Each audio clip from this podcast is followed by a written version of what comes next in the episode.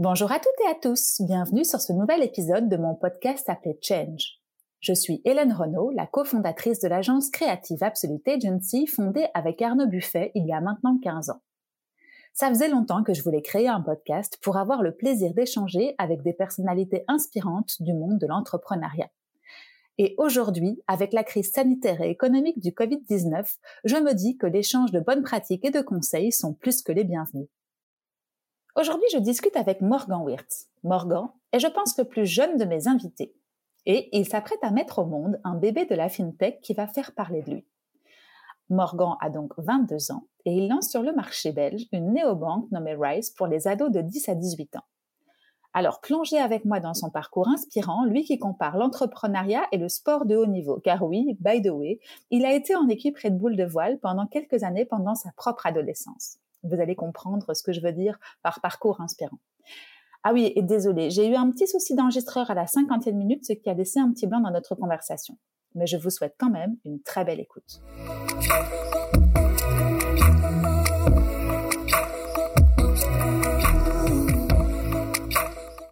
Salut Morgan. Hello, salut Hélène. Tu vas bien? Yes, merci de me recevoir. Non, c'est toi. Merci de me recevoir ici dans ces superbes locaux. Hein. Tu m'as fait faire un petit peu le tour tout à l'heure, mais donc euh, on est à Bruxelles. Exact. On est chez Rise. Dans nos nouveaux bureaux. Dans vos nouveaux bureaux qui sont euh, en train d'être faits. Donc s'il y a des petits bruits de temps en temps, on nous excusera, c'est rien. tout à fait. euh, et je te le disais bah, quand, quand, je m'installais, euh, je suis super contente de te rencontrer aujourd'hui. Alors, tu as 22 ans, j'en ai 40. Mm-hmm. Ça pose le débat. et euh, je te disais que ce qui m'intéressait, c'était de voir quand, quand toi tu t'es lancé et quand moi je me suis lancée, donc on s'est lancé plus ou moins au même âge, hein, mm-hmm. j'avais 22, 23 ans, j'ai terminé mes études à 21 ans, donc oui, c'est plus ou moins ça. Uh-huh. la différence pour créer une entreprise, ou la différence de processus de création d'une ouais. entreprise entre la, les, les, 20 ans qui nous séparent quasiment. Il y a ce sujet-là qui m'intéresse. Et le deuxième sujet, bah, j'ai 40 ans, je suis maman d'un adolescent. Oui. et figure-toi que le, la question de l'argent de poche, elle est tombée euh, il y a une semaine et demie, euh, juste avant la rentrée. Il a quel âge Il a Ou 12 elle ans. Il a 12 ans, Il a 12 ah ben voilà, ans, exactement l'âge. Donc, Ouais. rentrée en, en secondaire, donc pour les Ouais. Belges, euh, le, secondaire, enfin pour les Français, c'est le collège. Ouais.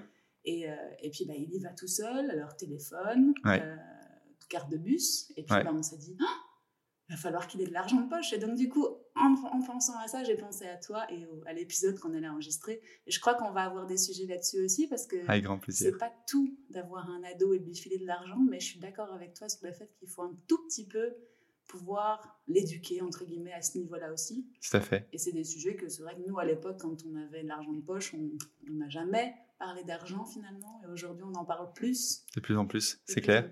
Euh, et, mal. surtout comment, euh, euh, comment tangibiliser l'argent de poche dans Mm. un, vu qu'il est totalement devenu digital en fait. C'est ça, ouais. Ouais. Parce que le cash va. Enfin, je- tu m'en parleras après, mais le cash disparaît tout doucement, j'ai l'impression. Tout à fait. Bah, en tout cas, euh, il va pas disparaître demain, mais, euh, mais en tout cas dans cette génération, euh, il y en a de moins en moins. oui. Mhm. Ouais, et eux, ils n'ont plus l'habitude, enfin, en tout cas, à part pour aller acheter des bonbons, mais euh, voilà, ça va devenir de plus en plus. Une- norme, donc euh, ça va être intéressant. Mais en tout cas, voilà, ça c'est un petit peu pour faire très court l'introduction. Euh, ce que j'aime bien, c'est demander à mes invités de, de se présenter en quelques mots, comme ça on comprend un petit peu leur parcours, ton jeune parcours. Mais tu peux même revenir, on va dire, à l'adolescence pour me montrer un petit, enfin, m'expliquer un petit peu qui tu, qui tu es. Eh bien, donc moi j'ai euh, j'ai 22 ans. J'ai, euh, je suis cofondateur, CEO de la boîte Rise qu'on a lancé il y a presque deux ans maintenant, en janvier l'année dernière. Euh, voilà, beaucoup de travail be- behind the scenes, mais on lance notre produit dans, dans, quelques, dans quelques semaines. Pas encore de date officielle. Euh, mais sinon, euh, donc moi j'ai j'ai fait beaucoup de sport dans l'adolescence, Mhm. euh, de la voile Mhm. euh, à, à haut niveau. J'ai adoré cette expérience, mes premières expériences euh, Mhm. entrepreneuriales, et, je le dis très clairement, c'est c'est les mêmes valeurs que j'ai retrouvées là, dans le sport de haut niveau que dans, dans la création de, de, la, euh, de, de ma première société. Donc après ça, euh, après euh, ma, ma, ma carrière de voile, si je peux l'appeler comme ça, j'ai mixé avec les études secondaires en tout cas. Euh, j'ai fait ma première année à l'échec, je faisais encore, encore de la voile. J'étais voilà, attiré par, par le business d'une certaine manière, sans trop savoir ce que c'était. Et, le marketing notamment. Mais voilà, l'échec très théorique. Mm-hmm. je voulais certainement voilà, pratiquer un petit peu plus.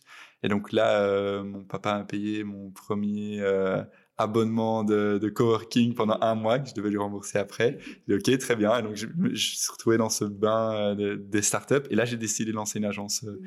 marketing digital. vraiment pour apprendre. Euh, quelque chose de très basique finalement. Hein. mais, mais, mais, mais c'est là que j'ai appris un peu le, monde du marketing, mmh. de la vente, aller chercher des clients, développer des... des campagnes, des stratégies marketing, développer du contenu. Euh, et donc, euh, et donc là, j'ai pendant ce processus-là, j'ai quitté l'échec. Mhm. Euh, j'ai pas fini l'échec, euh, mais je savais que c'était qu'une période transitoire pour un certain moment switcher sur la, la création d'un produit, mon propre produit. C'est là où on a lancé Rise. Euh, enfin, on a commencé il y a, il y a, deux ans et demi à brainstormer sur Rise et commencé à étudier un petit peu le marché des, des néobanques. et il y a ouais, janvier l'année dernière, on lance, on lance le projet. Quoi. Tu as dit plein plein de choses et je vais te faire revenir en arrière du coup. Ouais. ça m'intéresse. Euh, donc toi, très tôt, si je comprends bien, tu as fait de la voile, du sport, enfin, à un niveau euh, parallèle à tes études. Ouais. À partir de quel moment Enfin, c'était quoi? C'était dans la famille où il y, y, a une tradition de la, de la voile? Il y, y a, eu quelque chose qui, qui t'a titillé C'était à quel âge que tu as commencé plus ou moins? Alors finalement, j'ai commencé assez tard. J'ai commencé 13-14 ans. Mhm. Euh, c'est tard ça par rapport aux, autres? C'est tard par rapport, oui, euh, en tout cas, euh, ceux avec qui, avec qui j'étais dans, dans l'équipe, les concurrents que mhm. je côtoyais pendant les compétitions, en général, avaient commencé bien plus tôt, oui. c'est assez tard, par contre, directement, j'ai fait de manière très intensive. Quoi. Euh, et donc ça vient d'où? Oui, ça vient de ça vient de la famille. Euh, il y a pas mal euh, dans la famille qui font la voile. Personne en, en, faisait forcément à haut niveau, mais, mais on se retrouvait chaque année au lac de Côme, mmh. sur un bateau, directement adoré. Et fin l'été, c'était début de l'été, fin l'été, je me retrouvais déjà dans une équipe mhm. à faire mes premières ah premières compétitions. directement. Directement, ouais. Et c'était parti. Et, et, ça veut dire parce que moi j'ai aucune idée, je suis complètement néophyte là-dedans. Euh, il y a plusieurs catégories. Tu peux jouer en équipe ou seul, je suppose? Enfin, jouer. Ouais. Euh, ah. et du coup, quel était ton style de, voile? Bah Alors, il y, a, effectivement différents types de bateaux déjà. Et puis, il y a euh, une, deux presque sports complètement différents dans la voile. C'est ce qu'on appelle le offshore. Donc, ça, c'est les gens qui partent faire les tours du monde. Il y a notamment une course qui est très connue qui s'appelle le Vendée Globe. Mmh en solitaire euh, et, ça finalement qui est presque un autre sport que je connais pas bien mm-hmm. et puis il y a le inshore ce qu'on appelle donc c'est la voile euh, sur des sur des petits bateaux euh, avec des courses euh, enfin voilà qui durent 20 minutes 30 minutes une heure et qui sont typiquement les catégories olympiques ou pour pour un, autre gros nom de compétition l'America's Cup. Mm-hmm. et donc et donc moi ce que je faisais c'est la voile olympique. Donc en fait j'étais parti pour une campagne olympique euh, et, euh, et, et, le but ultime, c'est la médaille au jeu, en fait. Donc, tu faisais partie d'une équipe à ce moment-là sur un bateau de. C'était quoi la composition d'une équipe type euh, dans ton, dans ton cas? Alors, euh, ça dépend du support. Donc, nous, c'était des catamarans. Donc, on était deux, mmh. toujours dans l'équipe, un barreur, un équipier. Mmh. Euh, on navigue en général toujours en groupe, hein, avec plusieurs, bateaux, pour pouvoir s'entraîner et avec euh, et avec un coach. D'une même équipe alors. D'une même équipe. Donc moi j'ai commencé à, à ici, euh, dans un club qui s'appelle RBC, mhm. euh, et, on était une équipe, voilà, d'une un bon gros groupe de jeunes avec pas mal de bateaux et c'est ça qui nous qui nous permet finalement d'évoluer, c'est de s'entraîner avec avec d'autres bateaux. Et puis après ça, euh, l'étape suivante, bon, il y a plein de compétitions entre temps. Et puis l'étape suivante, c'est euh, rentrer dans l'équipe olympique. Et donc là, le support, qui est toujours le même pour l'instant, qui, qui était celui de Tokyo, s'appelle Nacra 17. Donc c'est un catamaran. Mmh. Euh, et c'est en mixte. Donc une fille un garçon. Mmh. À deux. D'accord, ok. Et ça veut dire que, comme je dis, j'y connais rien du tout. Ça veut dire que pendant tous les entraînements, tu t'entraînes avec la même personne? Ah oui, oui, tout à fait. C'est vraiment ton équipe, euh, tu la formes et c'est ultra important finalement hein, de, de, de, créer ces automatismes avec cette personne, euh, finalement comme si c'était un associé. quoi. Oui, c'est ça. la même chose. J'étais en train de faire le parallèle dans ma tête parce qu'effectivement, tu dois hyper bien te connaître, tu dois Super bien complémenter tes, tes, capacités ou tes skills. Ou, euh, Exactement. Et, du coup, c'est sur cette base-là, super solide, que vous avancez pour préparer Exactement. les courses ou les jeux. Ou, ah oui, il y, a, une énorme perte si tu changes d'équipe parce qu'il y a énormément de choses que tu dois réapprendre. Donc, c'est vraiment, t'itères, euh, c'est les fondations finalement d'avoir une équipe qui, qui, reste la même. Et puis, tu fais que itérer là-dessus, quoi. Ça. Et qu'est-ce que ça fait? Du coup, tu as été jusqu'où par rapport aux Jeux Olympiques? Tu dis que tu les as préparés, tu les as. Oui, euh, donc en fait, on a eu euh, donc cette fameuse équipe en, Belgique, donc beaucoup de compétitions, euh, notamment, notamment à l'international, et puis on s'est fait repérer par Red Bull. Mhm. Donc on a, à l'époque, ils faisaient un programme pour repérer les, les 15 meilleures équipes jeunes dans le monde en dessous de 20 ans. et donc, nous, on avait été repérés pour la Belgique. Toi et, ta, et ton binôme, alors? Et mon binôme, oui. Tu parles de toute, les, toute, la, toute la team Non, non, non, moi, moi et mon binôme. Là, c'était, c'était une équipe, euh, euh, ça fait. Euh, donc là, euh, voilà, ça c'était 2016. Qu'est-ce que ça fait d'être approché par Red Bull? Euh, mais, mais, en fait, c'était via des sélections. Donc, ils nous ont pas approchés directement. On a gagné la sélection, mais euh, oui, ça c'était un des, un des plus beaux milestones dans, dans, dans, oui, surtout, surtout, très honnêtement, ah, t'es, j'avais, je sais pas, 17, 18 ans. Euh, enfin, Red Bull, je me rappelle toujours, c'est les athlètes de Red Bull, j'étais là, waouh, quoi. quand, je vois, quand je vois leur contenu, quand je vois, j'ai rêvé d'avoir la casquette Red Bull. Et effectivement, la première fois que j'ai entendu, tiens, ils font les sélections en Belgique, j'étais mhm. ultra excité, on ne s'attendait pas forcément à, la gagner. Mhm. Et puis, une fois que tu es pris dans le programme Red Bull, bah, une fois que tu es dedans, c'est toujours différent, mais, mais c'était euh, extraordinaire, vraiment avec toi deux athlètes Red Bull, parce que j'ai aussi à mon micro euh, Cédric Dumont. Ouais. Et que je connais pas personnellement, mais je vois bien qui c'est. Ouais. ouais, et c'est génial parce que vous faites rêver, quoi.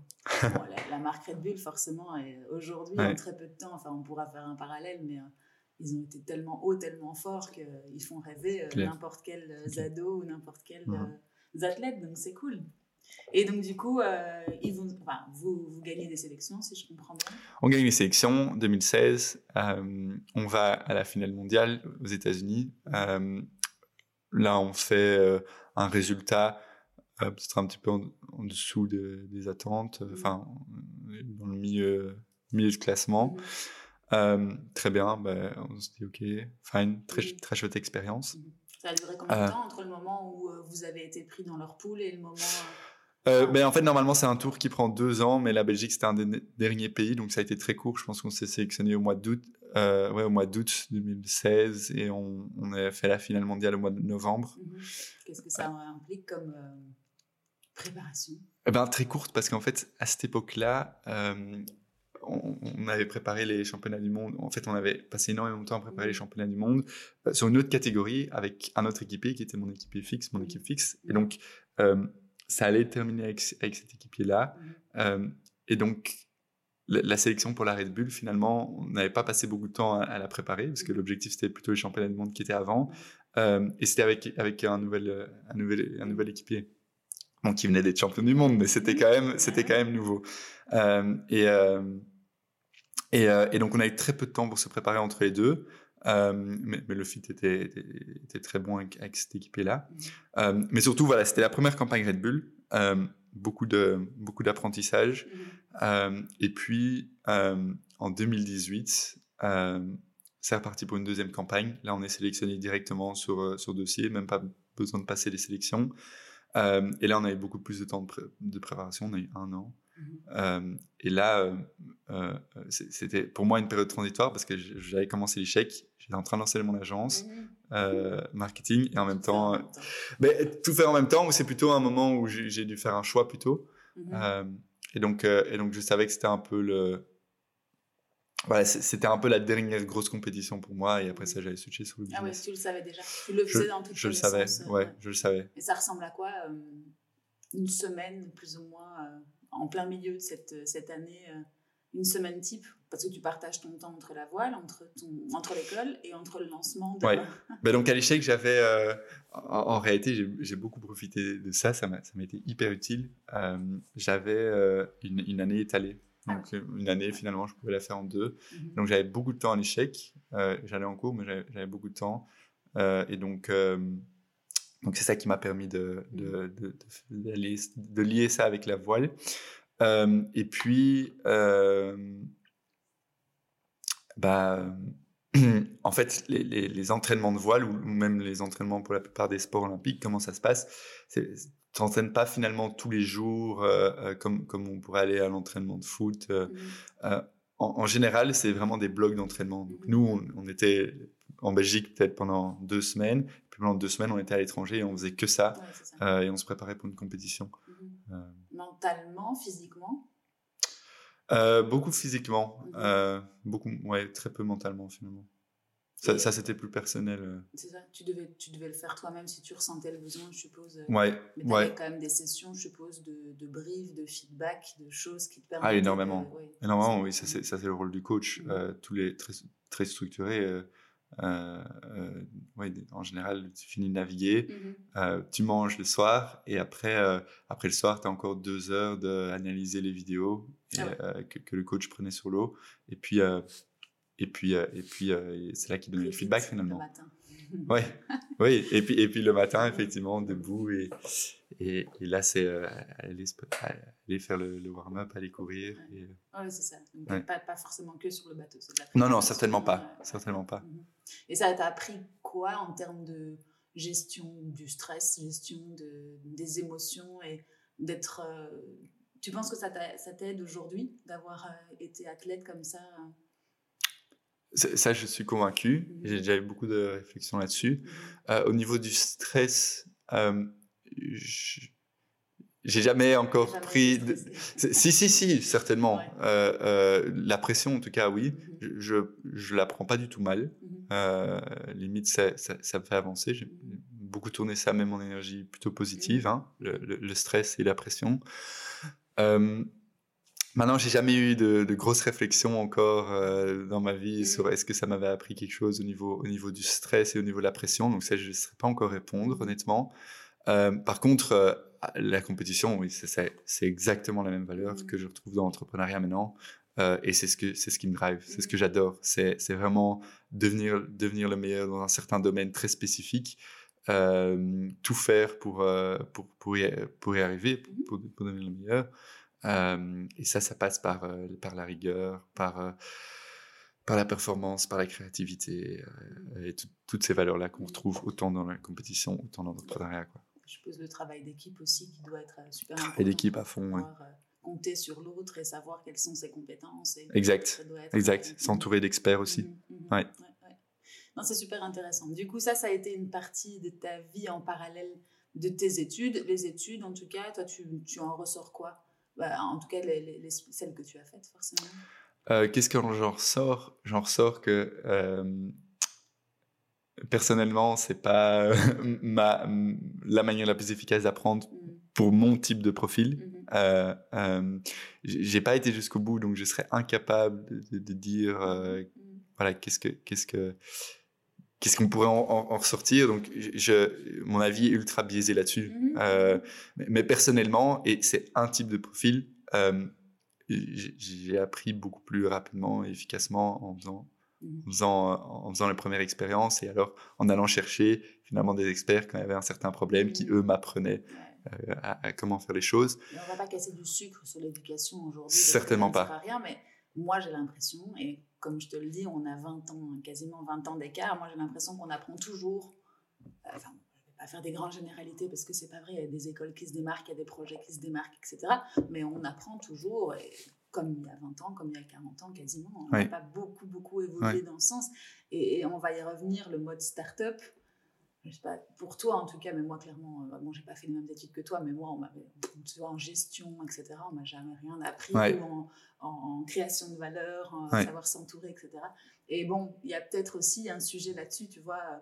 Aujourd'hui, euh, si tu veux euh, lancer une start-up, il faut aller dans des programmes très spécifiques et Bon, bref, on va pas casser du sucre. Non, et puis, et puis je pense que, en, fait, voilà, ma vision de. Euh, en fait, ce que j'ai pu en tirer personnellement de la, vision que j'ai créée là-dessus, ou plutôt la, mon feedback, c'est que l'éducation, comme elle est enseignée aujourd'hui, mhm. ça convient très bien à un type de profil. Mhm. Euh, et ça se voit directement, c'est les gens qui ont des bons points. Mhm. Euh, et par contre, il y a, y a, tout un type de profil à qui ça ne correspond pas.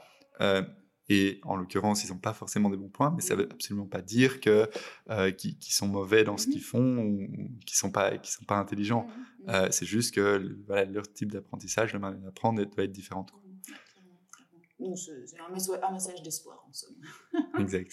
Euh, j'étais en train de m'interroger sur le, le, côté entrepreneuriat, enfin entrepreneur. Est-ce que toi, tu as eu le sentiment de l'avoir des, ton début d'adolescence ou euh, parce que tu dis que tu as directement créé, euh, même avant la sortie de l'ICHEC, euh, ta propre entreprise, tu penses que c'était une volonté personnelle qui t'a toujours marqué? Bah, J'ai toujours fonctionné en, en étapes, mmh avec un focus très, très clair et très précis. Donc, tous les années, par exemple, où je faisais du sport, mmh j'y pensais pas vraiment. C'est mmh quelque chose peut-être qui m'intéressait, mais mais euh, mais j'ai rien lancé ou mmh. j'ai donc je pense pas que c'est quelque chose que j'avais à cette époque-là. Euh, c'est vrai que je te pose des questions. Tu as 22 ans, il faut bien que je me rende compte de ça parce que c'est vrai que du coup, le recul, il n'est pas immense. Il n'est pas immense, non? non, mais, euh, mais, mais, effectivement, donc, est-ce que c'est euh, est-ce que c'est quelque chose que j'avais? C'est toujours quelque chose qui m'a impressionné. J'ai toujours fonctionné avec, des, avec certaines inspirations. Mmh euh, voilà, que ce soit dans le sport, que ce soit dans... Euh, oui. oui, oui, ben, proche de moi, par exemple, il y, a, mon oncle qui m'a qui m'a souvent inspiré, euh, qui lui qui lui est un entrepreneur. Mhm. et puis et puis sinon un peu plus un peu un peu plus large, ça, ça, dépend ça dépend des périodes, mais mhm. effectivement il y a toujours des gros entrepreneurs qui sont qui, qui, m'impressionnent. Mais euh, même chose dans la voile, mmh euh, toujours fonctionner avec des, avec des, avec des modèles. Euh, mais donc, est-ce que c'est quelque chose qui, que j'avais dès le départ? Je serais incapable de le dire. en tout cas, que, quand j'ai tourné mon focus là-dessus, je me suis juste mis à fond. Quoi. il n'y a, pas de concession. Une fois que tu t'y mets, tu t'y mets à fond. Tu t'y mets, et puis, et puis c'était une situation très simple aussi pour s'y mettre. Mmh. les études, mmh. j'avais du temps. Enfin, qu'une grosse responsabilité. Mmh, mmh. Donc finalement, euh, mmh. je pense, je pense pas que ça, ça a été quelque chose de très compliqué, honnêtement. Et ton métier de rêve quand tu étais petit, c'était quoi, tu te souviens? Euh, Oui, c'est une bonne question. Et là, mais là justement, euh, je me rappelle, je me rappelle toujours que je et toujours bon, très jeune, je voulais créer un groupe justement avec avec des hôtels, avec des, ah ouais? avec oui, un truc, ça faisait aucun sens évidemment, mais mais, finalement. C'est un peu les jeux, peut-être, euh, parce que moi je vois mes enfants pour l'instant, ils jouent au même jeu que moi, c'est hôtel, je sais pas si tu te souviens, et tu construis des, euh, des groupes d'hôtels, et puis tu ah. construis des bâtiments un peu comme un Monopoly, mais finalement les jeux, quand tu es enfant, ils influencent aussi pas mal ces, ces envies-là ou ces espèces de schémas. Ouais. Mais euh, non, peut-être que, là, il y avait peut-être déjà un certain esprit business, mais sinon, j'ai aussi été très attiré par la, cuisine. Mmh. Euh, je pensais à un moment même euh, ouvrir un, ouvrir un restaurant. Ou, euh, mais bon, voilà, ça, c'est des étapes encore, encore plus jeunes où mmh. il y a plein de choses qui te passent par la tête. Et pour revenir à, donc, à cette première aventure entrepreneuriale, du coup, comment ça s'est passé? Est-ce que tu enfin, quel laps de temps déjà tu as, été dans ce milieu-là? Pourquoi est-ce que tu t'en es départi à un moment donné? Comment s'est passé le process? Euh, pour lancer le projet, le premier projet? Oui, oui c'est ça, pour lancer le projet. Et puis pourquoi, à un moment donné, tu as switché vers Rise Il y a eu une raison euh, Ah, en, fait, euh, l'agence marketing, finalement, c'était juste un substitut aux études mhm. pour pouvoir apprendre. Donc, je mhm. savais que c'était uniquement une période transitoire. Je savais mhm. que j'étais attiré par cette agence, enfin, par, par le marketing, pardon. et donc, comment est-ce que les choses sont faites? Vraiment du jour au lendemain. Donc, euh, je réfléchissais un petit peu dans mon coin à des idées de produits totalement utopiques, parce qu'évidemment, je ne savais pas ce que c'était euh, un marché, il fallait étudier un marché, de lever des fonds, de créer un produit. Aucune idée, des idées, totalement utopiques. Et donc, euh, voilà, de mon côté, j'écrivais dans un document quelques, quelques idées que j'essayais d'élaborer. Et donc, j'étais tellement motivé de pouvoir y arriver ou de commencer à itérer sur une de ces idées euh, que j'ai convaincu mon papa de me payer cette fameuse première, premier mois au coworking, exactement. Et donc je me suis retrouvé là, et là ça a été euh, retour sur terre. je vais pas y arriver. Après 3-4 jours, je me suis rendu compte, ça fait, ça fait aucun sens.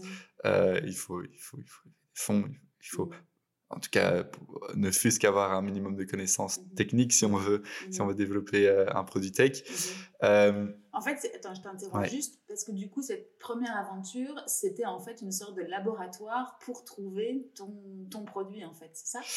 Exactement, et me spécialiser dans un domaine euh, qui, est, qui, est, le marketing. Et tu savais pertinemment que ça te servirait aussi après, n'importe, enfin peu importe le produit que tu trouverais ou qui plus, plus ou moins, euh, peut-être plus maintenant avec le recul, mais, mais plus ou moins. Euh, que, en tout cas, que ça, voilà, c'était quelque sorte mon, mon mm. éducation. Mm.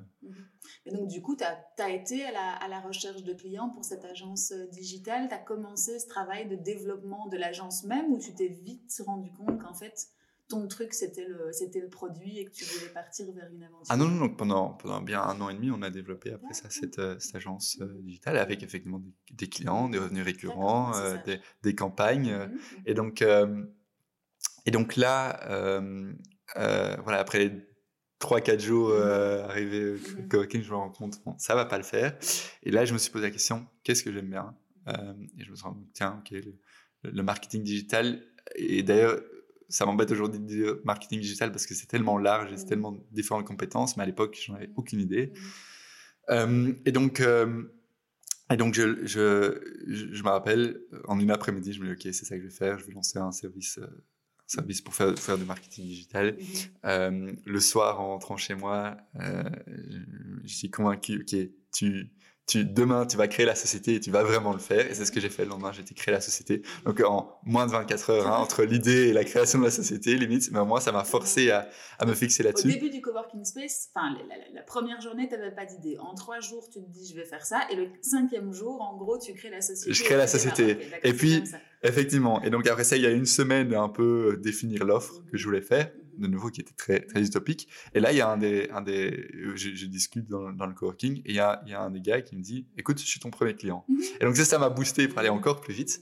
Et donc, euh, et donc effectivement, voilà, premier client, euh, on, on, va, on, on, proposait quelque chose de très mhm. basique finalement sur les, sur les réseaux sociaux. Euh, au, niveau du marketing. Et après ça, en fait, finalement, euh, on recevait donc du budget pour mhm. lancer, par exemple, une première campagne. Mhm. Avec euh, cette première campagne, on apprenait, on testait, et donc on pouvait étoffer notre offre, et puis on recevait plus de budget, et puis des nouveaux clients avec encore plus de budget. Et donc, en fait, on étoffait notre offre mhm. au fur et à mesure on apprenait avec, euh, avec les clients qui mettaient du budget dans, dans, nos services. et donc, c'est comme ça que, que l'agence s'est construite et donc, ça, ça a duré un an et demi. mais le week-end, je bossais toujours sur des idées de produits, etc. Et c'est là où j'ai commencé à vraiment étudier le marché néobancaire qui m'a qui m'a attiré, cette révolution des, des banques digitales mmh. qui est arrivée depuis 2015-2016.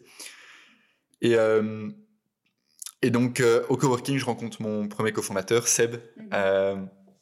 À la base qui était venu pour un service, un service de l'agence. Euh, et là, et là, à un moment, on se dit, bah, tiens, le soir, on va, on va, on va brainstormer sur. Euh, enfin, il me dit, on va brainstormer sur tes idées parce qu'il y a quelques idées qui, mhm. ça vaut la peine de, de les itérer. Et, euh, et, ça, on fait pendant six mois. avec toujours l'agence, mhm. enfin respectivement l'agence et lui, lui sa société sur le côté. Et, et, en janvier, alors on lance, on lancera, on lance Rise. Et, et, je savais de toute façon que, que l'agence était une période transitoire avant de, Janvier 2019, du coup Non, janvier 2020. c'est ça. Juste avant que le monde change, on y reviendra. Ouais.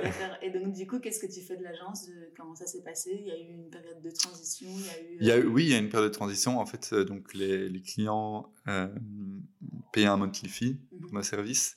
Et donc, ce qu'on a fait, c'est qu'on a arrêté de, de, faire du sales. Mhm. Donc, euh, les, voilà, il n'y avait pas de nouveaux clients qui rentraient et on a juste été jusqu'au bout de, du contrat qu'on avait avec chaque client. Et, en fait, ça a aussi permis d'une certaine manière de, de, gagner ma vie. Et cet argent-là, mhm. ben, je l'ai réinvesti dans la création de Rise mhm. au début. Tu n'as pas pensé à euh, la céder, la, la, si. la faire passer, si. faire passer les mais, mais voilà, une agence marketing, euh, finalement, les, options que j'avais sur la table n'étaient pas, étaient pas assez convaincantes parce qu'une agence marketing, finalement, euh, qu'est-ce que tu vends? Tu vends euh, les, les, les talents qu'il y a dans la boîte. Hein. Donc, effectivement, les compétences, tout à fait. Euh, et donc, si, voilà, une toute petite équipe, si voilà, il y a déjà la moitié qui est, qui est partie, c'est plus compliqué. Fondateur aussi. Je suppose que ça doit faire aussi pas mal chez les clients clair. de savoir que. C'est clair.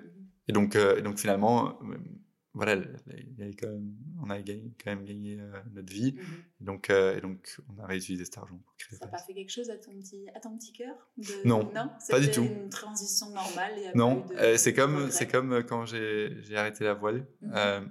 J'y pense et, mhm. et je, je, je, ça me fait plaisir quand, je, quand je repense à tout ce qu'on a fait et, et, et jusqu'où on a été mais il n'y a pas de nostalgie ou de regret ou pas du tout. en un an et demi, donc le, temps de l'agence, tu as appris euh, déjà énormément. C'est quoi que tu as accumulé comme, euh, comme, comme savoir? Tu, tu, peux déjà un tout petit peu euh, formuler les, les différents points que tu as que tu as appris avec cette première expérience ben, Finalement, ce sont les, les fondations du, du marketing mhm. euh, dans, le monde, dans le monde actuel. Mhm. Euh, je me suis surtout rendu compte quels étaient les différents éléments mhm. euh, qu'il fallait pour créer un bon, un bon marketing, quelles étaient les différentes compétences qu'il y avait autour de la table quand on crée, en tout cas quand on développe une, une, stratégie de marketing digital. Et je me suis rendu compte de ce qui me plaisait, de ce qui me plaisait moins. Et en fait, c'est là que je me suis rendu compte surtout que ce que j'adorais, c'était plus l'aspect branding, créa, beaucoup moins que l'aspect euh, euh, média, paid, mmh. growth hacking, etc. Mmh. Euh, et donc,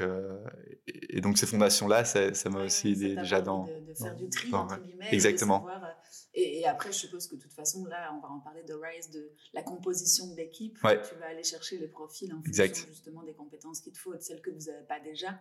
Donc du coup, c'était aussi une bonne. Et, l'aspect coworking était intéressant parce que tu dis qu'il y a eu quand même pas mal d'échanges qui se sont passés pour ta première boîte grâce à ça. Peut-être un, conseil à donner aux entrepreneurs en herbe d'aujourd'hui, c'est de ne pas hésiter directement à, te mettre dans le bain du, partage et du réseau. Ouais. Ouais. Ça, paraît, ça paraît bête, hein, mais c'est vrai que. Et c'est vrai que c'est pas toujours facile. Même moi, hein, euh, tout début, quand ton idée n'est pas encore très claire, mmh.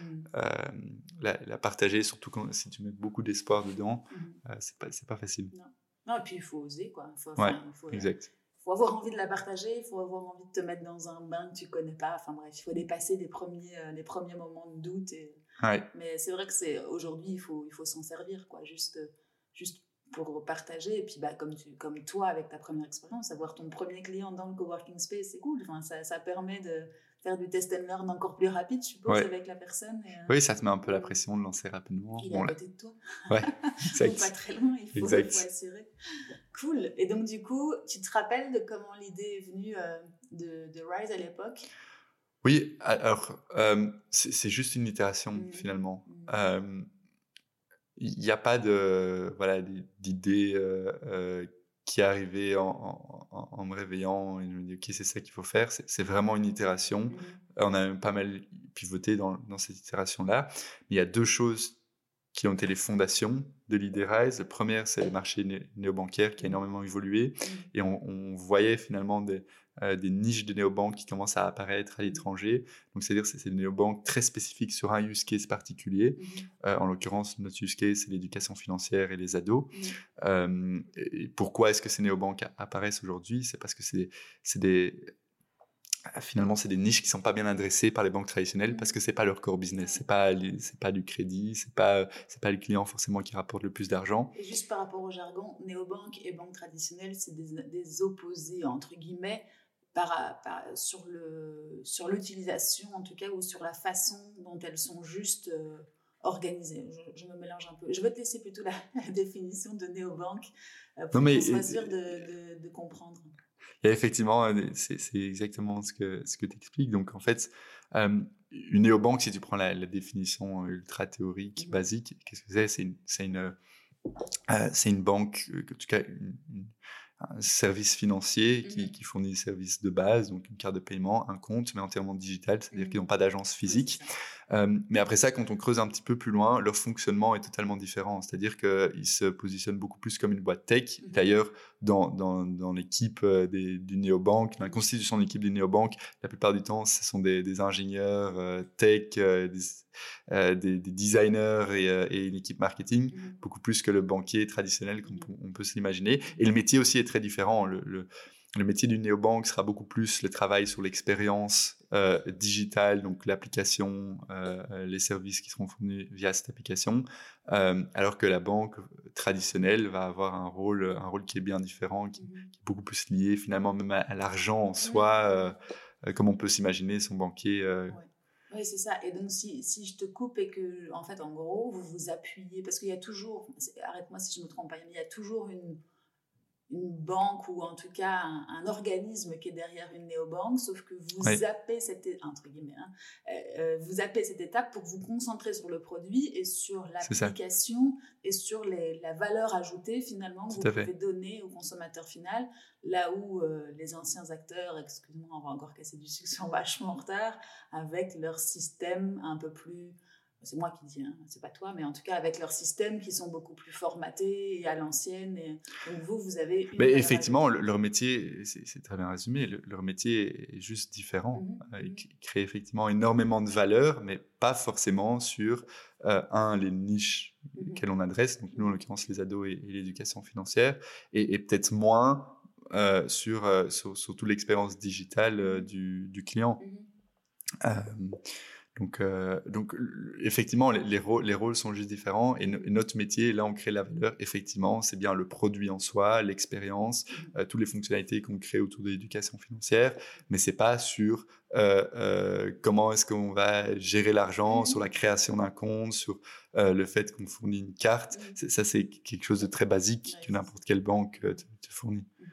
Et comment bah, parce que moi, j'ai pas du tout les, tes réflexes, mais du coup, ça te fait pas peur de ta, au moment où tu as l'idée, où tu itères et, et, vous arrivez plus ou moins à cette, à, à cette idée qui est aujourd'hui en train de se mettre en place, tu, ça te fait pas peur d'affronter le monde euh, bancaire tel que tu le connaissais il y a, il y a deux ans? Tu t'es pas dit, euh, ouh là là, ça va rentrer là-dedans, ça va pas être possible? Non, jamais. Mmh. Euh, peut-être encore un petit peu de naïveté. Mmh. Hein, on verra au fur et à mesure, au fur et à mesure du temps. Mmh. Euh, mais euh, non, pas du tout. Et, au contraire, même, je pense qu'on a plutôt une approche. Ok, ben on va, on va, on va aller chercher du, de la connaissance dans ce monde-là. Euh, ils ont certainement beaucoup de choses à apporter. Et dès le début, on a été parlé à beaucoup d'experts. On a des, investisseurs aujourd'hui, un advisory board qui vient de ce milieu-là mmh et qui nous aide beaucoup parce que je pense que tout le monde a bien compris que ils ont leur métier qui est très clair. On a, on a le nôtre. On se marche pas tellement sur les pieds finalement. Et donc toi, dès le départ, tu, tu, te dis, je vais aller à la rencontre de ce monde-là. Ah oui, à fond. à fond, surtout, surtout que, euh, ok, j'ai passé énormément de temps, je passe toujours énormément de temps à étudier ce marché, euh, très spécifiquement le marché, le marché néobancaire, euh, mais, euh, mais j'ai jamais eu d'expérience dans une mmh. grande banque. Euh, c'est pas, c'est pas mon métier mmh. à la base. Il faut, il faut que, il faut que j'apprenne quoi. Mais je trouve ça très intéressant ce que tu dis parce qu'il faut se décomplexer peut-être dans le monde des startups d'aujourd'hui. Et c'est pour ça que je fais la, comparaison avec mon monde à l'époque. C'est que je pense qu'en tant que start ou en tant que créateur d'initiatives comme la tienne, tu dois te décomplexer peut-être du domaine dans lequel tu rentres pour te dire que tu vas prendre appui sur d'autres, des experts qui ont des connaissances, etc mais euh, ça t'a pas fait peur quoi. Enfin donc je trouve ça assez, assez intéressant. Non ça ça m'a pas fait peur à l'aborder et je pense que personne ne doit avoir peur à aborder effectivement une certaine industrie une certaine matière. Mmh euh, par contre ce qui est très important et selon quoi je suis convaincu c'est qu'il faut devenir un expert dans mmh ton dans ton domaine. Euh, si c'est celui que tu as choisi et, c'est ça aussi une des capacités d'un entrepreneur c'est finalement très rapidement devenir un expert dans son domaine et comprendre les ins, and outs de l'industrie. Et donc donc ça, pour moi, il faut le devenir. Mm. Euh, il, faut, il faut avoir une bonne connaissance du marché, il faut, il faut avoir une bonne compréhension de ce qui se passe mm. et comment est-ce que tu le deviens en t'entourant d'experts. Mm. Euh, mais mais c'est un, un, un, aspect assez important et c'est pour ça que je mentionne souvent que voilà, avant de lancer RISE, concrètement, il y a bien eu un an, deux ans d'apprentissage du marché, de comprendre voilà, comment est-ce que, comment est-ce que cette industrie évolue. Euh, comment est-ce qu'on développe une néobanque, mhm. etc. Bah oui, de toute façon, là, aujourd'hui, comme tu le disais en, commençant, le produit, il n'est pas encore sur le marché. Ça fait un an et demi, pratiquement deux ans, et vous êtes en train de, de faire tout ça, je suppose, d'apprendre et de, vous mettre dans le... Mais, mais non, effectivement, on est, on est, ça ne s'arrête jamais, effectivement, mhm. l'apprentissage. On est, on est fort dans une, dans une période de, construction. Mhm. Voilà, on, a construit toute une équipe qui est équipe de rockstar, comme on l'appelle. Euh, constitué principalement d'ingénieurs, marketing, etc. Donc là, maintenant, on est, on est plus dans une phase de construction que de réflexion, mais il y a une grosse phase, euh, grosse phase de réflexion. Une réflexion et qui mm. n'est pas à prendre à la légère, effectivement, dans mm. laquelle tu t'entoures. Et donc, du coup, c'était tes premiers. Euh, si tu reviens au tout début, quand tu vous êtes dit, OK, go, ça me paraît être une bonne idée. Bon, après, il y a eu plusieurs je suppose, hein, tu vas m'en parler peut-être des pivots. Qu'est-ce que tu as commencé par faire? Quels ont été tes premiers réflexes à ce moment-là? Euh, et surtout que c'est très fort. On était trois. Mm-hmm. euh, et, et c'est euh, c'est pas aussi catégorique que ça. Mm-hmm. Euh, c'est-à-dire c'est quand même quelque chose qui a été étalé sur, euh, sur deux ans. Mm-hmm. ben effectivement, la première chose, en tout cas ce qu'on a fait énormément pendant, le, pendant la phase de réflexion, c'est pitcher. On rencontrait une dizaine de personnes par semaine, que ce soit des experts, que ce soit le client final, que ce soit... Euh, euh, peu importe finalement, on pitchait énormément. Et donc là, c'était énormément, énormément de feedback. Euh, et, et, et, étudier le marché. Mmh ça, c'est les, les, deux gros, les deux gros aspects. Mmh et puis commencer à comprendre, ok, techniquement, comment est-ce qu'on va mettre les choses en place, quelle équipe, euh, commencer avec le recrutement, commencer petit à petit euh, à, aller pitcher des investisseurs. Une fois qu'on a, on a plus ou moins validé euh, les bases de nos, de nos assumptions et qu'on veut, qu'on veut, qu'on va aller plus loin. Vous avez fait des, oh, je vais retomber, des panels, des panels de, de, votre cible, enfin des, des, petites études, pardon, par avec les, les Oh, je vais y arriver, je vais recommencer, c'est pas grave. Donc, attends, et surtout, je vais remettre les choses euh, dans le contexte. Donc, Rise, c'est une néobanque pour les ados. Donc, euh, vous avez euh, une cible entre 12 et 18, quasiment. Ça, c'est le entre 10 et 18. 10 et 18, ok. Consommateur final.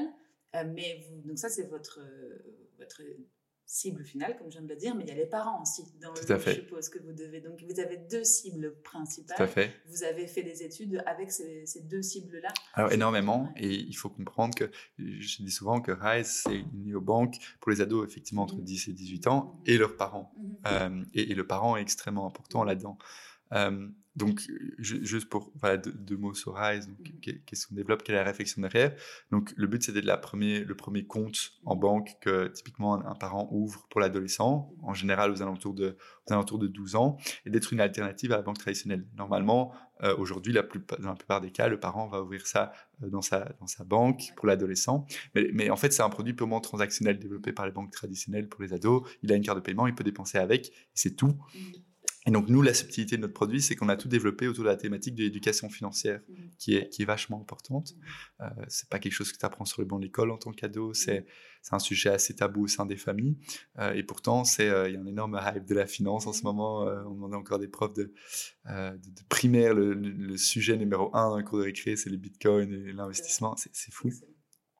Et donc, on a développé toute notre expérience bancaire euh, autour, de, autour de cette thématique-là. Mmh, mmh. Euh, donc, c'est une carte de paiement pour l'adolescent, une application pour l'ado pour apprendre à gérer son budget, euh, apprendre à, bien dépenser son argent, à mettre de l'argent de côté, se fixer des objectifs, donc à épargner, à investir aussi à un certain moment. Et puis, une application miroir pour le parent, pour superviser. Donc, le parent euh, le but, c'est de créer un environnement safe pour son ado, pour qu'il puisse commencer à expérimenter avec son argent de poche euh, et, à gérer son argent. Donc, il a plein de contrôles parentaux, le, le parent pardon, à distance, en fonction de l'âge de l'ado, en fonction de sa philosophie d'éducation, il, va être, il va être très restrictif ou pas dans ses, euh, ses, contrôles parentaux. Je bois tes paroles parce que, comme je te le disais, du coup, moi, j'étais en process pour ça. Et, et, justement, je me disais dans ma voiture en venant, je voulais te demander ce qu'allait être la plus-value ou la qu'est-ce qu'allait faire la différence entre le choix finalement que j'aurais fait traditionnellement, c'est-à-dire moi je suis à une banque, j'y suis depuis de nombreuses années, même si je râle souvent et ça. Hein. Euh, et donc j'allais lui ouvrir son compte dans cette banque que je connais bien parce que c'est la mienne, et tu vois, sans plus de, de, de, enfin, de, de remise en question de ma part. Mais là, je comprends en fait que c'est ce que je disais tout à l'heure, c'est toute la plus-value que vous apportez qui est hyper euh, importante pour moi et intéressante pour moi de me dire que vous allez lui donner quelque chose de plus que simplement ce petit bout de plastique. quoi. C'est clair. Mhm. et, euh, et, donc la plus-value principale, c'est autour de l'éducation financière. Mhm. Euh, comment comment est-ce qu'on approche cet aspect-là et, ravi de revenir là-dessus tout de suite. et puis, la deuxième plus-value qui, qui, est intéressante aussi, c'est euh, que toute l'expérience a été vraiment construite autour de euh, l'adolescent, le parent, la famille, euh, là où la banque traditionnelle n'a pas forcément pensé son expérience dans ce topic-là. Elle est assez traditionnelle à ce niveau-là. Moi, je ne sais pas si je, si je donne une carte à mon enfant de ma banque d'aujourd'hui, je ne sais pas si je vais avoir une application et des choses comme ça pour pouvoir un tout petit peu, même, même ne serait-ce que ça, tu vois. Après, je ne sais pas, hein, peut-être que oui, mais... Et donc, du coup, c'est c'est il y a des notions de carte de crédit ou c'est simplement une, une carte, enfin simplement est-ce que c'est des comptes courants tels que nous, on les connaît ou Alors, effectivement. Donc, en fait, euh, quand tu t'inscris sur Rise, tu mhm. ouvres un, compte qui est un compte IBAN, mhm. que tu pourrais avoir avec ta banque, mhm. ta banque traditionnelle.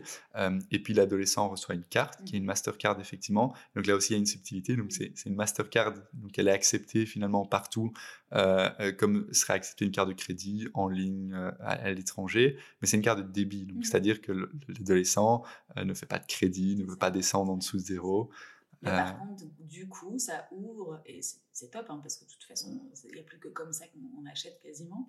Mais donc, ça ouvre le champ des possibles aussi aux achats en ligne. Là aux achats en ligne. Une carte traditionnelle est peut-être moins. Enfin, un compte courant traditionnel est peut-être moins permissif, je suppose. Tout à fait. Donc, euh, PlayStation Store et des choses comme ça, il va pouvoir. techniquement, il le peut. Après ça, c'est. Euh, le parent qui décide, depuis son application, tiens, est-ce que euh, j'accepte que mon adolescent euh, achète en ligne ou j'accepte qu'il achète dans toutes les catégories de marchands liés aux jeux vidéo, par exemple. Euh, et si effectivement le parent accepte que, son ado dépense avec sa carte Rise mmh. cette, catégorie de marchands, eh ben alors il le pourra, oui, tout à fait. Ça veut dire que du coup, je vais devoir, et c'est pas plus mal, hein, parce que finalement, aujourd'hui, il y a beaucoup plus aussi de, de, façons de dépenser son argent qu'avant, qu'il y a 20 ans. Euh, et, du coup, ça veut dire que je vais devoir m'asseoir à côté de lui et peut-être discuter une bonne fois pour toutes de ce que je veux qu'il fasse ou qu'il ne fasse pas. T'es pas encore dans cette notion-là parce que t'es pas papa, mais c'est vrai que nous, du coup, on se dit, enfin, en tant que parent, tu as quand même une, responsabilité, ça, telle qu'elle soit. Mais et je trouve que c'est super intéressant votre produit parce que du coup, ça va me forcer peut-être, ou en tout à cas, en discuter. à avoir un dialogue. Voilà, exactement. Et à dire, bon, écoute, aujourd'hui, il y a des possibilités d'arnaque à tous les coins de rue. Tout à fait. Euh, sois-en conscient. Du coup, euh, nous, en tant que parents, on doit un tout petit peu veiller à ce que tu ne sois pas la proie de ce genre de, de, phishing, etc. Tout à fait. Donc, on va te permettre, si, ça, ça, pas ça, pourquoi. Et, c'est cool parce que du coup, ça va ouvrir un, dialogue qu'on n'aurait pas forcément pensé juste avec une carte dans ma banque. Euh. et alors, il faut, il faut aussi bien comprendre que la philosophie du produit, ce n'est pas du tout de remplacer le parent ou, dans l'éducation ou même de, faire de l'éducation en soi, c'est vraiment de fournir les outils mmh. pour pouvoir pour que, pour que l'ado et le parent puissent communiquer effectivement. Et donc, quelle a été la réflexion au niveau du produit et de l'éducation financière? Parce que c'est là où il y a une grosse plus-value du produit. En fait, à la base, euh, et on a, voilà, on a fait une étude sur 600 familles, on a travaillé avec, un psychologue aujourd'hui, mmh spécialisé dans l'adolescence. À la base, ce qu'on pense naturellement, comment est-ce qu'on va adresser avec une application bancaire l'aspect éducation financière, on va lui donner des conseils à l'adolescent, on va lui dire de ne pas dépenser là et plutôt de dépenser là, ou bien on va faire euh, plein de gamification pour, euh, pour lui, voilà, le, pousser à épargner, par exemple. Et en fait, c'est pas du tout le cas. et c'est beaucoup plus simple que ça, la manière dont on l'approche. Le plus important, c'est que l'ado, très tôt, puisse apprendre à faire ses premiers compromis et ses premières décisions avec son argent. Est-ce que je dépense cet argent? Euh, Est-ce que je le mets euh, dans mon compte euh, d'épargne? Euh, et je me fixe un objectif, par exemple, pour, pour un, quelque chose que je veux acheter de, plus conséquent, et je vais toucher le parent paid interest, hein, un intérêt exagéré payé par le parent. Est-ce que j'investis cet argent? Est-ce que je donne éventuellement cet argent? Et en fait, pour que l'ado puisse commencer à faire ses premières décisions avec son budget, il a besoin de ces outils. Il a besoin d'un compte de dépenses, un compte d'épargne, un compte d'investissement, un compte, un compte de, euh, comme on l'appelle, de giving, pour, pour, donner éventuellement à une association. Et donc, nous, ce qu'on fait, c'est qu'on lui offre tous ces outils-là ultra simplifié et sous, euh, euh, sous la, supervision du parent qui, euh, qui a son, son, application miroir. Et donc essentiellement, c'est ça qu'on fait. C'est vraiment simplifier à fond cette expérience, pousser l'adolescent à avoir une première réflexion avec son argent, qu'est-ce que je fais? Parce qu'il y a différentes possibilités. Là où effectivement, dans une banque traditionnelle, il a juste une carte pour pouvoir dépenser, il n'a pas ses réflexions, il peut juste dépenser son argent et c'est tout. Trop intéressant. Ça me donne plein d'idées, c'est bien. en plus, il écoute les podcasts, du coup, à mon avis, il va se mettre. Parce que tu sais, en plus, enfin, je ne vais, pas te l'apprendre, mais. C'est quoi son prénom? C'est Tom. Ah, d'accord. et, euh, et, il est très, très entrepreneur dans l'âme, parce que, bon, alors, à mon avis, ça vient Comme sa maman. Voilà. il écoute mes podcasts et il en écoute d'autres avec moi, à mon avis. Bref, et, et, du coup, tu vois, il est déjà en, train, en, réflexion de comment je vais pouvoir gagner de l'argent à mon âge. Donc, il y, a plein de petits trucs à faire, hein, mais, euh, mais il il se pose toutes ces questions-là. Et donc, je pense qu'on a, on a encore des générations beaucoup plus alertes sur la question, comme tu disais aussi avec les crypto-monnaies. Enfin, ça, ça va extrêmement loin. C'est cool qu'ils se posent toutes ces questions, qu'ils s'intéressent. Et c'est vraiment le but. C'est qu'ils se posent des questions et qu'ils fassent qui, qui apprennent en faisant, qui commencent à, à, gérer, à gérer son argent. Et on a, on a beaucoup moins un rôle de, de conseiller. Mmh euh, on va pas, on va pas euh, voilà, pousser du contenu particulier dans l'application euh, pour, pour lui dire ce qu'il devrait faire ou pas faire. C'est, c'est pas notre rôle mmh finalement. Mmh tu le laisses faire ses expériences à lui aussi. Exactement. pouvoir gérer et de manière avec des filets avec les parents à côté. Exactement. Qui, peuvent maîtriser une partie. Top. Du coup, je te laisse reprendre peut-être parce que je t'ai interrompu. On a fait cette grande parenthèse sur le produit, mais qui était intéressante. Euh, du coup, vous voyez euh, toute une série de personnes. Donc, le pitch était super important pour toi. Ça vous a fait beaucoup avancer? Énormément, énormément. Se rendre compte aussi, bon, tiens, est-ce que avoir les premiers éléments de réponse, est-ce que notre idée vaut la peine ou pas? Mhm. et, pour être honnête, à cette époque-là, on pitchait pas encore Rise euh, comme, il, comme, comme il existe aujourd'hui. C'était plus des différentes idées, mais ça permet de commencer à calibrer et aller voir un peu vers, mhm. vers où on va. Euh, Sur le marché belge, il n'y en avait pas à l'époque de concurrents? Euh, Non, pas au niveau néobanque pour, euh, pour ados. Quelques, quelques néobanques qui commencent à apparaître, des, des néobanques surtout de l'étranger. Le mhm. marché français principalement tire un peu le... Enfin, en tout cas à notre échelle. Hein, Alors, en ce qui concerne les néobanques pur, donc mhm. comme euh, Revolut, mhm. N26. Euh, là, c'est plutôt les Anglais qui sont mhm. très forts et qui, qui avaient toujours euh, quelques années d'avance, qui ont toujours quelques années d'avance. Par contre, les néobanques pour ados, effectivement, où est-ce qu'elles elles sont en train d'apparaître maintenant Il y en a pas mal en France, il y en a pas mal au UK et il y en a pas mal aux États-Unis. Oui, forcément. Moi, je parle du marché français parce que c'est notre champ de vision, mais je suppose que ça, ça boom partout. Quoi. Ouais. Est-ce que ça boom déjà? Alors, on est dans les, comment dire, on est dans les, euh, dans les premiers jours de ce marché-là. Euh, ça boom certainement. Mhm. Quand, quand, je vois, euh, le surtout au UK, aux États-Unis, les quelques players qui se lancent et, et l'attraction immense qu'ils ont ces dernières semaines, c'est assez impressionnant. Mhm. Donc, c'est toujours un bon signe. Et puis, chaque mois, plus ou moins, on voit qu'il voilà, un nouveau concurrent qui est prêt à se lancer en Europe. Finalement, ça nous, ça nous tire tous vers le haut, ce qui, ce qui est une bonne chose. maintenant, prendre un réel step back sur le marché, ben, il n'y a rien à faire, ça prend, ça prend quelques années. Euh, on, est, on, est, assez convaincu de ce qu'on fait, de vers où on va. Mmh. Maintenant, euh, on verra dans quelques années. Bah oui, le, recul, effectivement, comme tu dis, il n'est pas, pas, immense, mais en même temps, la concurrence va, arrive et c'est pas plus mal parce que ça va c'est très bon signe. évangéliser aussi. Euh, ça évangélise, ça nous tire vers le haut, ça nous pousse à faire les choses encore mieux. et, et, ça prouve d'une certaine manière qu'il y a un marché aussi. clairement. Du coup, je t'ai refait faire un stop et je vais te relaisser le reprendre. Donc, euh, vous avez évolué, vous avez été voir les experts et, quelles ont été ensuite les, enfin, quelles sont les étapes que vous vivez aujourd'hui? Alors, euh, c'est difficile parce que c'est énormément de choses en parallèle, donc je vais essayer de, d'expliquer, voilà, rationaliser, l'expliquer de manière structurée. Mmh. Euh, alors, il y a eu effectivement toute cette étape de pitch. Mmh. ensuite, euh, il y a euh, les premiers, les premiers euh, commencer à, analyser techniquement mmh. comment pouvoir créer, développer le produit qu'on veut développer.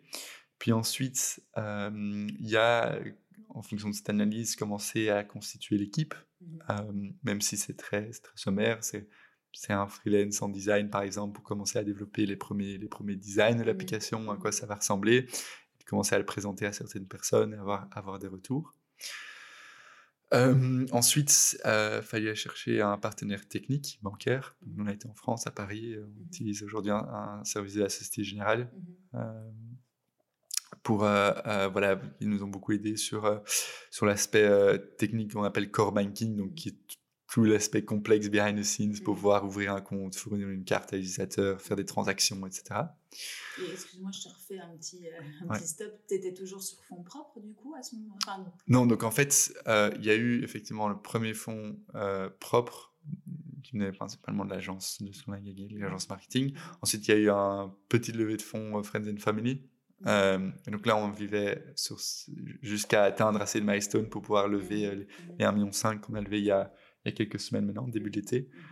Euh, oui, donc c'est ça, c'est encore la, première, le, le, site du coup, c'était... Euh, non, le site c'était il y a quelques, quelques moments. Non, ça c'était, ouais, on l'appelle le précide. Euh, enfin, il n'y a pas tellement de. Si on doit donner un nom officiel, effectivement, ce serait précide. Mhm. Et là, officiellement, le seed, c'est les 1,5 million qu'on a levé. Ça, donc un an et un, peu, un peu, moins d'un an et demi après. Ouais. Exact. Les, les, voilà. Premières balbus, les premiers balbutiements, c'est ce que je cherchais comme, comme terme. Exactement. ça veut dire qu'entre les deux, tu as réussi à, euh, à te à te faire sponsoriser pardon, au tout début par le, la, remise en jeu de ce que tu avais gagné dans l'agence, et puis ensuite Friends of the Family. Exact. Et puis là, un an donc, ok, parce qu'il faut aussi qu'on puisse expliquer aux personnes qui nous écoutent un petit peu le, le process à ce niveau-là. Il faut quand même pouvoir à un moment donné vivre. Et, euh, après, même si l'équipe était tout à fait. Euh, mhm. et, euh, et donc ça, alors on a levé, enfin on a, pardon, on a, on a été chercher ce partenaire, on a continué techniquement et très tôt on a eu notre CTO Jean-Paul. Mhm. Ça c'est, un des gros succès, je pense, dans, dans les, la fondation de, de la boîte, c'est mhm. que, c'est que, enfin voilà, c'est l'arrivée de, de Jean-Paul qui nous a aidé une bête en développement qui nous a aidé à structurer toute l'infrastructure technique. Et je pense que c'est un des gros, un des gros assets aujourd'hui de, la, de, de Rise, c'est qu'on a, c'est qu'on a une, infrastructure technique assez, assez solide, très solide même. Scratch enfin, dans votre cas, c'était from scratch? From scratch, oui. Euh, avec évidemment euh, ce fameux partenaire français. qui t'apporte des compétences techniques Des compétences et, et, un, et, un, produit. Donc, c'est grâce à eux qu'on peut ouvrir des comptes, qui nous aident, qui nous ont aidé aussi à obtenir la licence. Euh, mais sinon, euh, effectivement, c'est, la tech est développée in-house euh, chez nous. Aujourd'hui, on a une équipe d'ingé, ils sont, ils sont six. Mmh ils, sont, ils sont très efficaces. On a mis beaucoup d'énergie pour que, pour que ce soit une, équipe qui roule. Quoi. Parce que, c'est, comme j'expliquais, finalement, notre, les néobanques aujourd'hui, c'est, des, sont des boîtes tech. Euh, et donc, on a, on a vraiment cette approche-là. Et tu avais des modèles, enfin, tu savais, forcément, il y a eu toute votre réflexion, il y a eu tout votre benchmark et votre étude mhm. avec vos consommateurs, vos experts, etc. Tu pouvais te dire que tu répliquais, entre guillemets, quelque chose ou que tu, euh, tu pouvais te baser sur quelque chose ou forcément, vu que le marché était très nouveau, il y avait beaucoup de choses qu'il fallait créer? Euh, De nouveau, c'est une balance. Mhm.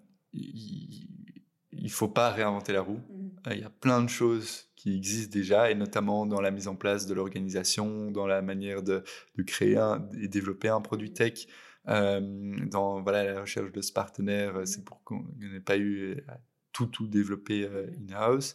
donc il y a beaucoup de choses pour lesquelles il ne faut pas réinventer la roue, qui existent déjà, et ça, il faut juste bien s'informer et, de nouveau s'entourer d'experts. mais c'est la juste balance avec l'innovation qui est voilà ce que nous notre valeur ajoutée en tant que en tant que société. Excusez-nous, on a eu un petit problème d'enregistreur, du coup on refait de manière très naturelle. On était en train de dire avec Morgan, enfin moi je posais la question avec Morgan de savoir où euh, les experts, où tu allais chercher tes experts, où est-ce que tu, à quelle porte tu, tu, tu frappais. Et donc voilà, je, ça, ça, a coupé en plein milieu, mais c'est pas grave. Alors aller chercher les experts, euh, ça n'a jamais été ultra compliqué. Mm-hmm. à quelle porte C'est un petit peu de recherche mm-hmm. et faire marcher les connexions. Il faut, faut demander autour de nous. LinkedIn, enfin très, très simplement. Et la manière de les convaincre de t'aider, il faut juste être ultra passionné dans son pitch. Il faut bien connaître son sujet. C'est là de nouveau ce que j'expliquais au début où il faut, il faut vraiment étudier son. Il faut devenir un expert de ton industrie, même si à la base c'est pas ton métier et tu la connais pas. ça doit le devenir. Et, euh, toi, tu pousses les portes. Tu n'as pas vraiment d'appréhension. Tu vas chercher la personne, euh, tu la convaincs. Et... À ce, niveau-là, oui. À, ce niveau-là, oui. Il mhm. euh, faut y aller en mode. il faut, il faut juste y aller et il faut, il faut, il faut juste. Voilà. Mhm. Il faut, il faut pas se montrer ridicule en, mhm. en connaissant son sujet. C'est la moindre des choses. Et deuxième, deuxièmement, être, être très convaincu de ce qu'on fait. Enfin, voilà. Oui. Ok. Dynamique. je comprends. T'as pas, pas du tout d'appréhension à aller contacter quelqu'un que tu connais pas et à lui demander d'aide. En gros, c'est là, c'est là qu'il faut faire peut-être la, la, différence avec certaines personnes qui sont plus dans la réserve. Là, là ton message, c'est oser. Enfin, tu, tu ouvres la porte, tu demandes de l'aide et puis bah, une fois sur dix, peut-être, elle, elle en donne pas. Mais en général, les gens sont assez ouverts hein, à ça. Oui, oser. Euh, je ne sais pas si ce serait mon, mon message. Euh, global au niveau de l'entrepreneuriat parce que je me considère pas comme quelqu'un qui ose directement mmh. faire les choses et qui, qui, qui fonce euh, forcément tête baissée, etc. Je, ne mmh. pense pas. Euh, mais de nouveau, c'est peut-être une réflexion que je dois avoir si, euh, si c'est ça le message que je voudrais faire passer. Mais en tout cas, effectivement, contacter les gens, ça c'est ultra important. S'entourer, ça depuis le début. Mhm. Moi, le secret à ce niveau-là, c'est s'entourer de gens mhm. beaucoup plus compétents que toi, mhm. d'experts, parce que alors tu apprends à une vitesse phénoménale. Euh, et euh, ça, c'est le numéro un. J'ai oublié le numéro deux que je voulais dire. C'est notre petite coupure impromptue, t'inquiète. non, donc je disais, voilà, s'entourer, s'entourer d'experts, et puis l'expert dans, dans, dans, ton marché, quoi, d'étudier à fond. Et donc aujourd'hui, vous êtes combien d'associés? Euh, Donc on a commencé à trois associés. Il y en a deux qui nous ont rejoints en cours de route, mhm. euh, ce qu'on appelle plus les stage founders. Mhm. Euh, donc on est, on est cinq. Voilà. Cette gestion-là, entre associés, tu la, vous la gérez Je pense qu'on la, on la, gère bien. De nouveau, mhm. ça fait partie du, du fait qu'on veut bien faire les choses dès le début, s'orienter sur la qualité voilà, les gens qui y a autour de la table, c'est des gens qui ont déjà monté des, mmh. déjà levé des fonds, déjà monté des entreprises, euh, enfin des, expériences euh, start-up. Donc mmh. voilà, pour faire la levée de fonds, très structuré. On a une Captable qui tient bien la route, par exemple. Euh, dans la gestion quotidienne de l'équipe, de comment croît cette équipe en gardant le même, le même niveau de, de qualité. Ils, sont, ils sont très compétents. dans la la communication entre nous aussi. Je pense qu'on a des, on a des, euh, des profils euh, voilà, qui, ont, qui ont aussi une certaine expérience au niveau, au niveau du management. Mmh Donc, euh, non, ça, ça, se passe bien. On veut dire mmh ça comme, comme des grands. Cool. Toujours tous plus ou moins de la même, même moyenne d'âge ou vous avez des. Ben, ils ont. non, ils ont, ils, ont, ils ont 10 ans de plus que moi, la plupart. Donc, la moyenne d'âge, c'est 30, 35. Cool. D'accord. Et donc, du coup, le gros challenge à venir, si j'ai bien compris, c'est le lancement. C'est le lancement. Mhm. Euh, c'est euh, après le lancement, il y aura une grosse phase d'amélioration du produit qui sera aussi un gros challenge. Mhm. Euh, et, et, puis c'est internationalisation. Mhm. D'accord. Et le lancement, tu arrives plus ou moins à y mettre vous avez un objectif, tu veux, tu veux en parler aujourd'hui ou c'est pas encore euh, je, peux, je peux parler de certains, certains chiffres mhm. qu'on a, qu'on a, déjà mentionnés. Donc, le but, c'est d'avoir 7000 utilisateurs d'ici la fin de l'année. Mhm. Euh, et on est toujours sur, euh, sur cet objectif-là. D'accord, top. ben écoute, moi j'ai l'impression qu'on a déjà pas mal abordé de choses. Je regarde dans mes petites notes. Euh, non, écoute, moi j'aurais voulu savoir pour terminer quelques petites, quelques petites choses. Qu'est-ce que, comment est-ce que tu fais toi dans ton organisation quotidienne? T'as une orga ouais. particulière? Ouais. Et j'adore, euh, mm. j'adore la structure, j'adore mm. l'organisation. J'aime bien avoir. Euh, enfin, je suis convaincu que pour avoir une, organisation qui fonctionne, il faut, il faut être organisé d'une certaine mm. manière. moi, ce qui m'aide beaucoup, c'est la routine le matin. Mhm. Euh, souvent on dit oui la routine c'est ce, qui, c'est ce qui te casse etc. En fait pas du tout la, routine ça, ça, te sert juste à avoir une structure. J'aime bien me lever très tôt, arriver très tôt au bureau, euh, toujours faire les choses de la même manière. Euh, par contre ce qui peut te casser c'est si tu fais toujours la même chose dans ton mhm. travail et que c'est quelque chose que tu n'aimes pas. Et là par contre le contenu du travail est ultra varié, ultra challenging. Donc, donc c'est ça qui, qui, est motivant. Donc avoir une routine le matin, ça aide énormément. Ça, euh, tu, tu le tiens peut-être du sport aussi, je suppose. Oui, certainement. Certainement. Euh, oui, certainement. Mhm. Euh, et, puis, et puis, je pense que j'ai toujours été comme ça aussi mhm. avant. Mhm. Ça, ça a poussé les choses, le sport, mais, mais je pense que dans ma personnalité, c'est c'est plutôt comme ça. et puis, garder une bonne organisation, quoi, les choses claires, documentées. Vous allez fonctionner en, en, en remote une partie de l'équipe? Vous, avez, vous êtes fan du travail asynchrone C'est quoi votre, votre organe Travail asynchrone, oui. Mhm. Beaucoup de choses en parallèle. Mhm. Euh, donc c'est pour ça qu'il faut aussi avoir une bonne organisation, ouais, une bonne documentation, mhm. bien organisée.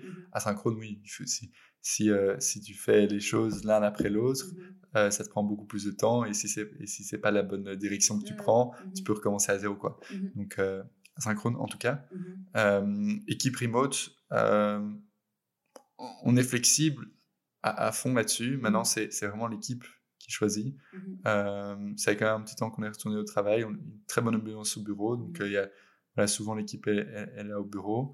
Euh, mais, Je suppose que dans une phase de lancement comme ça, ça doit aussi être. Enfin, c'est une course ensemble et, commune.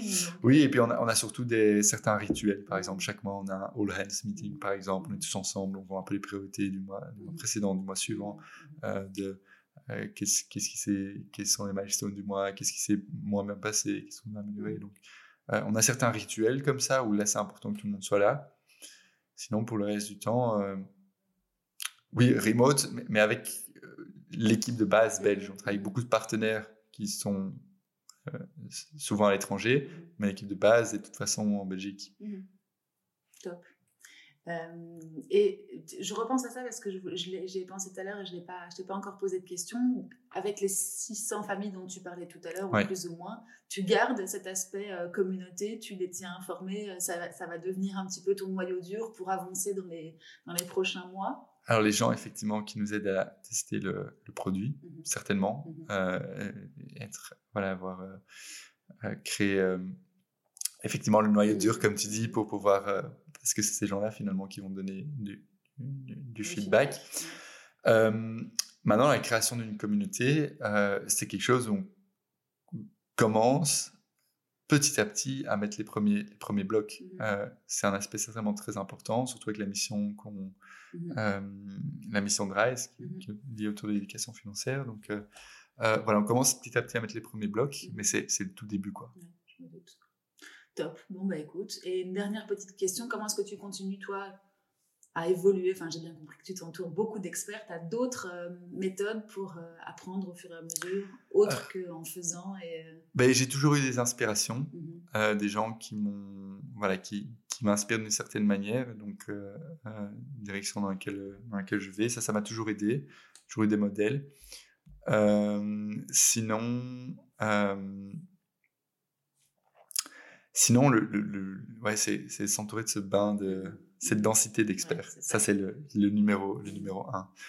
Euh, ça, je dirais, c'est les mmh principales. Ok, top. Bon, bah écoute, euh, moi, je souhaite une bonne, un bon démarrage à Rise sur le marché. Euh, tu peux me dire où on le retrouve comme ça si les personnes qui nous écoutent sont intéressées d'aller. Euh, on peut, on, peut se mettre pardon, sur liste d'attente. Sur liste d'attente, tout à fait. sur notre site internet, donc c'est www.risecard en un mot. .eu. D'accord. Et toi, en particulier, si on veut te suivre, tu es un peu alors, tu communiques sur les réseaux euh, Alors, très peu. Euh, je, je, communique de plus en plus, mhm. euh, mais principalement sur LinkedIn. Ça, je dirais que c'est plus mon, mon réseau. Ça, si, voilà, si on veut me joindre, LinkedIn, c'est le go-to. Ouais. D'accord. Morgan Wirtz. Ok, génial. Bah écoute, si j'ai oublié des choses, tu m'arrêtes. Tu je crois qu'on a fait un bon tour.